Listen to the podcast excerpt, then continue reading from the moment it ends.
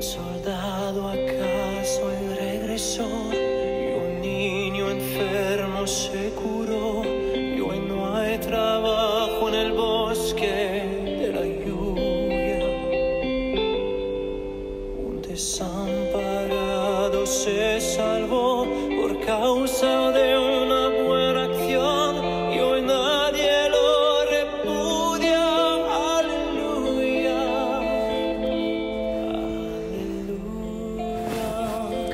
Olá, pessoal.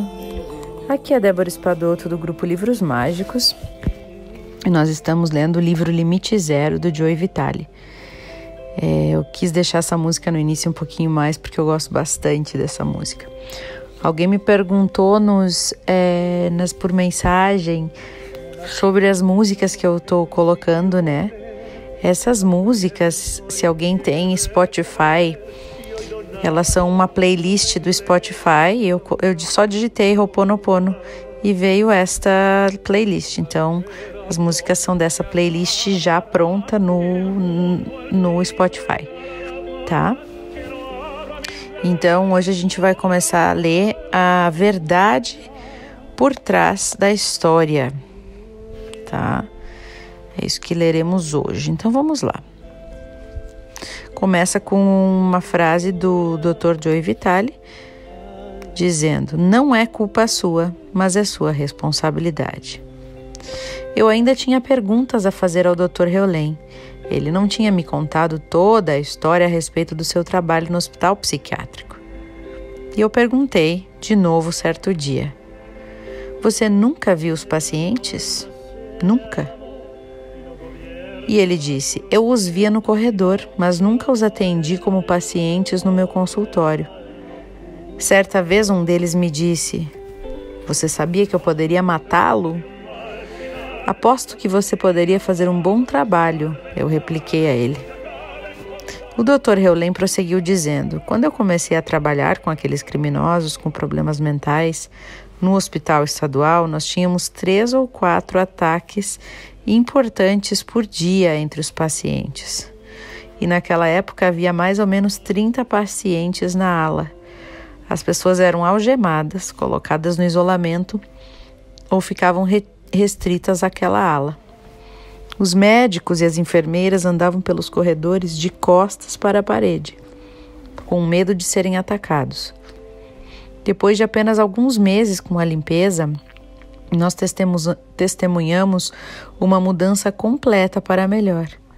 As algemas e o isolamento foram eliminados e as pessoas tiveram permissão para sair e fazer as coisas, como trabalhar e praticar esporte. Mas o que ele fez exatamente para iniciar essa transformação?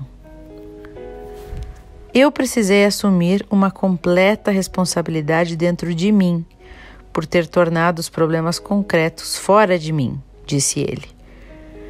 Eu tive que purificar os meus pensamentos tóxicos e substituí-los por amor. Não havia nada errado com os pacientes, os erros estavam em mim. Como explicou o Dr. Heulen, nem os pacientes e nem mesmo a ala sentiam amor. Assim, ele amava tudo. Eu olhava para as paredes e percebia que elas precisavam ser pintadas, ele disse, mas a nova tinta não aderia àquelas paredes. Descartava imediatamente, e então eu disse às paredes que eu as amava. E um dia alguém decidiu pintá-las, e desta vez a tinta aderiu. Esse comentário me pareceu no mínimo esquisito, mas eu estava me acostumando àquelas coisas que ele dizia. E finalmente eu fiz a pergunta que mais estivera me incomodando. Todos os pacientes foram liberados, Dr. Heulen? Dois deles nunca foram liberados, disse ele. Eles foram transferidos para outro lugar. De resto, a ala inteira ficou curada. Ele então acrescentou algo que vera, verdadeiramente me ajudou a compreender o poder do que ele tinha feito. Ele disse: Se você quiser saber como eram as coisas durante aqueles anos, escreva para Omaka Okala Hamaguchi. Ele trabalhou como assistente social no período que eu estive lá. E eu segui o conselho dele. Ela escreveu o seguinte para mim: Caro Joey, Obrigada por essa oportunidade. Quero que você saiba que eu estou escrevendo em colaboração com Emory Lance Oliveira, um assistente social que trabalhou na unidade com o Dr. Heulen. Eu fui assistente social designada para a recém-inaugurada unidade for, fore, forense no Hospital Psiquiátrico Estadual do Havaí. Essa unidade se chamava Closed Intensive Security Unit. Ela abrigava pacientes detentos que frequentemente haviam cometido delitos gra graves e monstruosos, como assassinato, estupro, agressão, assalto, assédio e combinações desses delitos, muitas vezes. E também tinham sido diagnosticados com graves distúrbios mentais ou com possibilidade de ter distúrbios mentais. Alguns dos pacientes detentos tinham sido inocentados dos seus crimes por motivo de ansiedade e condenados a permanecer naquele local. Outros eram completamente psicóticos e necessitavam de tratamento. Só troquei a música aqui. Então, necessitavam de tratamento e outros ainda estavam lá para serem examinados e avaliados para que fosse determinada a sua aptidão para prosseguir. Ou seja, se eram capazes de compreender as acusações feitas contra eles e participar da própria defesa. Alguns eram esquizofrênicos, alguns sofriam do distúrbio bipolar e outros eram mentalmente, mentalmente retardados ao passo que outros haviam sido diagnosticados como psicopatas e sociopatas. Havia ainda aqueles que estavam tentando convencer os tribunais de que eram uma ou todas as coisas que acabo de relacionar. Todos ficavam presos na unidade 24 horas por dia e só tinham autorização para sair para consultas médicas ou sessões no tribunal, e mesmo assim escoltados e com alguns, algumas algemas nos pulsos e tornoze no, nos tornozelos. E eles passavam a maior parte do dia em um aposento de reclusão, um quarto trancado com paredes e teto de concreto, um banheiro trancado e sem janelas. E muitos estavam intensamente medicados. As atividades eram poucas e esparsas. Os incidentes eram ocorrências esperadas já. Pacientes atacando a equipe, pacientes atacando outros pacientes e também pacientes atacando a si mesmos ou pacientes tentando fugir. Os incidentes com a equipe também representavam um problema. A equipe manipulando pacientes, problemas com drogas, licença médica e seguro de acidentes no trabalho conflitos entre os membros da equipe, uma eterna rotatividade nos cargos de psicólogo, psiquiatra e administrador, problemas hidráulicos, elétricos, etc, etc, etc. O lugar era movimentado, explosivo, deprimente e incivilizado. Nem mesmo as plantas cresciam ali. E mesmo quando o setor foi transferido para uma nova unidade recém-reformada, muito mais segura e com uma área de recreação cercada, Ninguém esperava que alguma coisa fosse realmente mudar. Assim, quando outro daqueles psicólogos apareceu, todos partimos do princípio de que ele tentaria agitar as coisas e implementar programas avançadíssimos, e em seguida partiria quase tão rápido quanto chegou. Todos já vimos, já tínhamos visto aquele filme. Entretanto, dessa vez quem chegou foi o Dr. Heulen que além de ser uma pessoa bastante cordial, dava a impressão de não fazer quase nada. Ele não fazia avaliações ou diagnósticos, também não oferecia nenhuma terapia e não aplicava testes psicológicos. Frequentemente ele chegava tarde, não comparecia às conferências sobre os casos e tampouco participava do registro de informações obrigatório. Ao invés disso, ele praticava um processo esquisito de oponopono da identidade própria, que tinha alguma coisa a ver com assumir completamente a responsabilidade por si mesmo, olhar somente para si mesmo e permitir a remoção das energias negativas e indesejadas dentro de si mesmo. Vejam só, o mais estranho de tudo era o fato de que esse psicólogo parecia estar sempre à vontade e dava até mesmo a impressão de estar realmente se distraindo. Ele ria muito, se divertia com os pacientes e com a equipe e parecia genuinamente gostar do que fazia. E ao mesmo tempo, todo mundo parecia amá-lo e apreciá-lo, mesmo parecendo que ele não trabalhava muito. E as coisas começaram a mudar. As células de reclusão começaram a se esvaziar. Os pacientes estavam se tornando responsáveis pelas suas necessidades e assuntos e também começaram a participar do planejamento e a implementar programas e projetos para si mesmos. Os níveis de medicação também estavam caindo e os pacientes começaram a ter permissão para deixar a unidade sem estar algemados. A unidade começou a adquirir vida, ficou mais calma, mais leve, mais segura, mais ativa, mais divertida e mais produtiva também. As plantas começaram a crescer, os problemas hidráulicos se tornaram quase inexistentes, os incidentes de violência na unidade passaram a ser raros e a equipe pareceu mais harmoniosa, mais relaxada, mais entusiasmada. Em vez de problemas com a licença de saúde e falta de pessoal, o excesso de pessoal e a perda de cargos se tornaram agora uma preocupação. Duas situações específicas exerceram em mim um impacto memorável. Tinha um paciente que sofria gravemente de delírio e paranoia e tinha um histórico de violência. Ele havia ferido com gravidade várias pessoas, tanto no hospital quanto em público, do lado de fora, e havia sido internado diversas vezes em hospitais. Ele foi enviado dessa vez para, para esta unidade por ter cometido um crime eu morria de medo dele. O cabelo da minha nuca ficava em pé sempre que ele estava por perto. Foi então que, para minha grande surpresa, um ou dois anos depois que o Dr. Heulen apareceu, eu dei com ele caminhando na minha direção, escoltado e sem algemas, e não senti nenhum arrepio na nuca. Eu me senti como se estivesse apenas observando, sem fazer nenhum julgamento, até mesmo quando passamos um pelo outro, com o nosso ombro quase se tocando. A minha reação habitual de estar pronta para correr não se manifestou dessa vez. Na realidade, eu reparei que ele parecia calmo e não estava mais trabalhando na unidade naquela ocasião.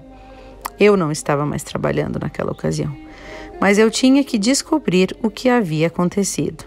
E eu soube que ele já estava fora da cela de reclusão e sem usar algemas havia algum tempo, e a única explicação era que alguns dos membros da equipe estavam praticando o oponopono que o Dr. Heulen tinha compartilhado com eles. A outra situação teve lugar enquanto eu estava assistindo ao noticiário na televisão. Eu tinha tirado um dia de folga para cuidar da minha saúde mental, ficando afastada do trabalho e só relaxando. O comparecimento ao tribunal de um paciente nosso lá da unidade que havia molestado e assassinado uma menina de 3 ou 4 anos de idade, isso apareceu nas notícias. Este paciente já tinha sido hospitalizado por ter sido considerado incapaz de se defender das acusações apresentadas contra ele. Ele foi examinado e avaliado por vários psiquiatras e psicólogos e recebeu uma série de diagnósticos que, naquela época, provavelmente teriam conseguido inocentá-lo por motivo de insanidade. Ele não teria tido que ir para a prisão e teria ficado confinado ao ambiente menos restritivo do hospital estadual, com a chance de uma liberdade condicional.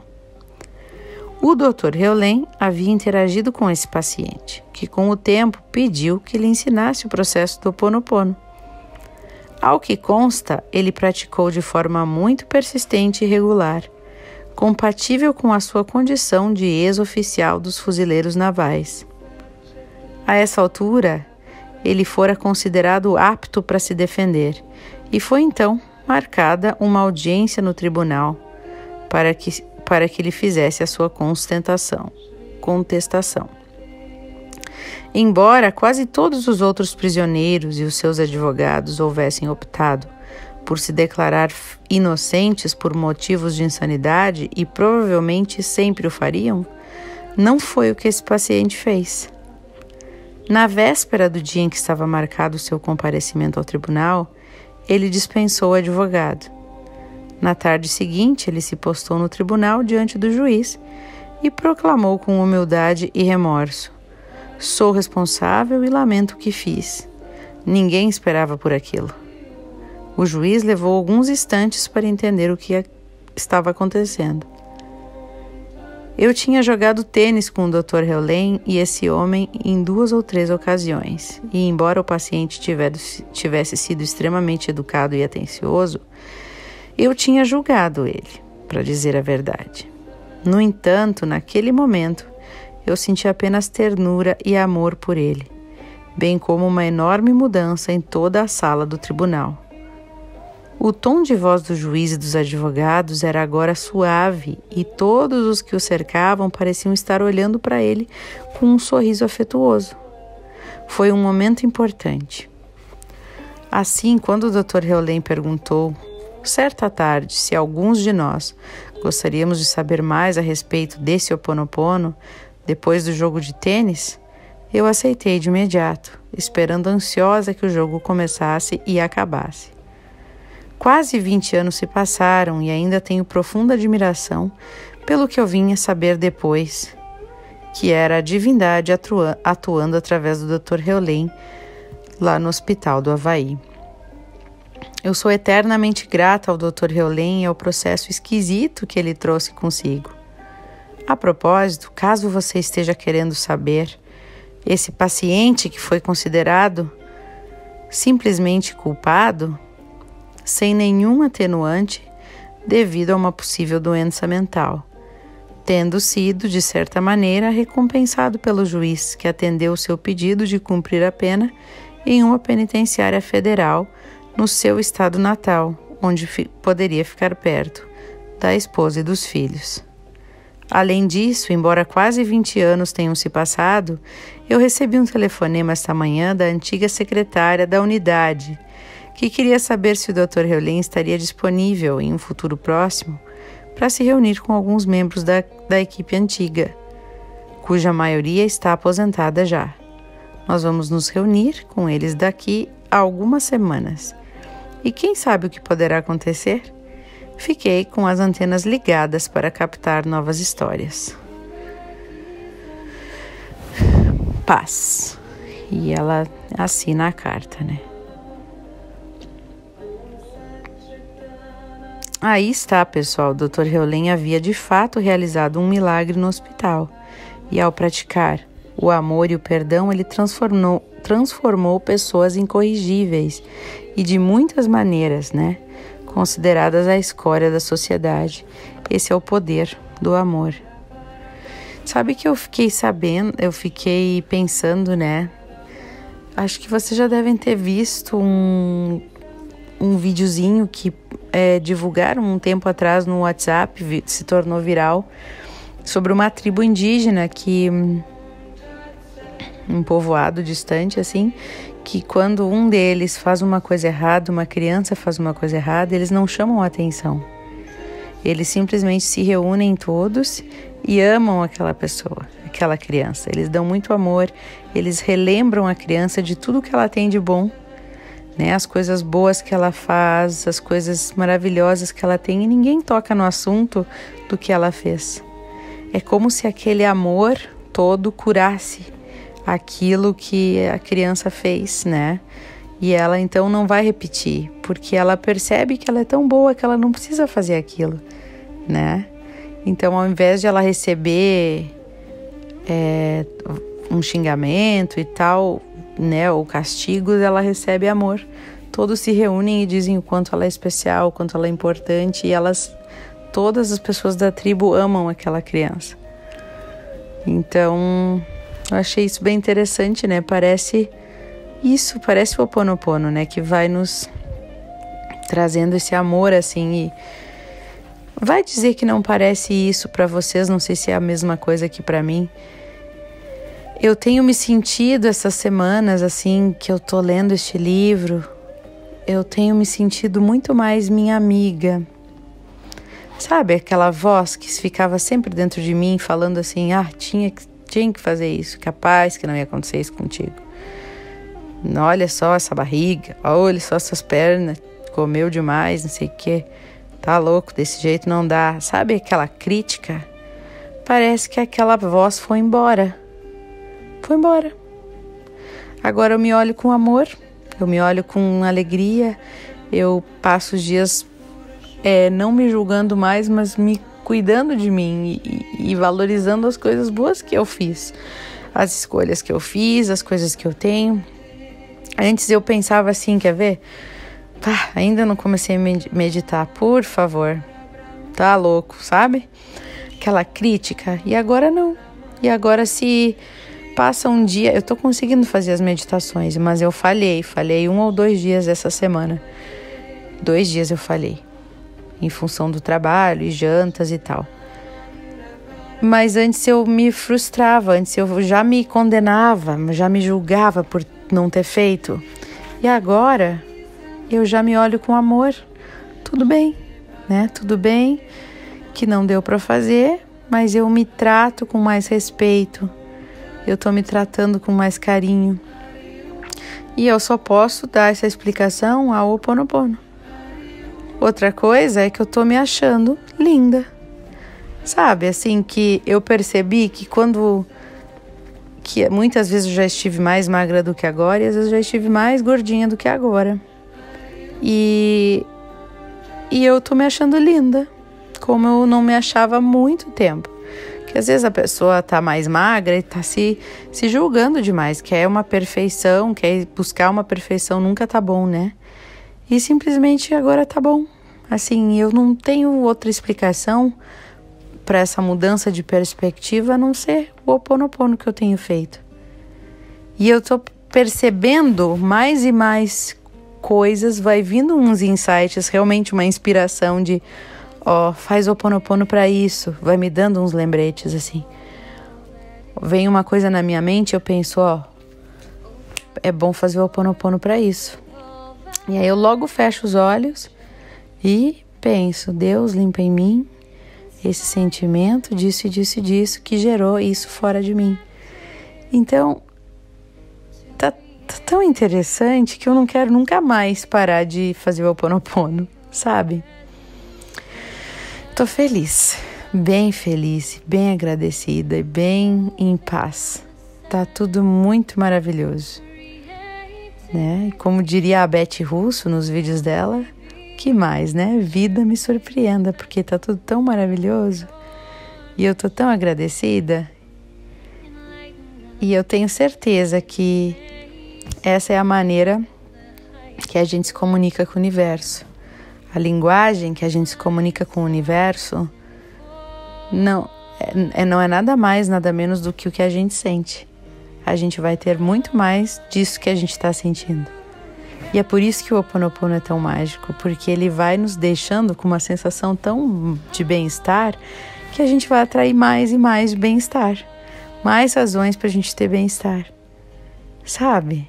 Que maravilha! Desejo a vocês, pessoal, ótimas reflexões e uma linda purificação hoje. Eu sinto muito, por favor, me perdoe. Eu te amo, sou grata.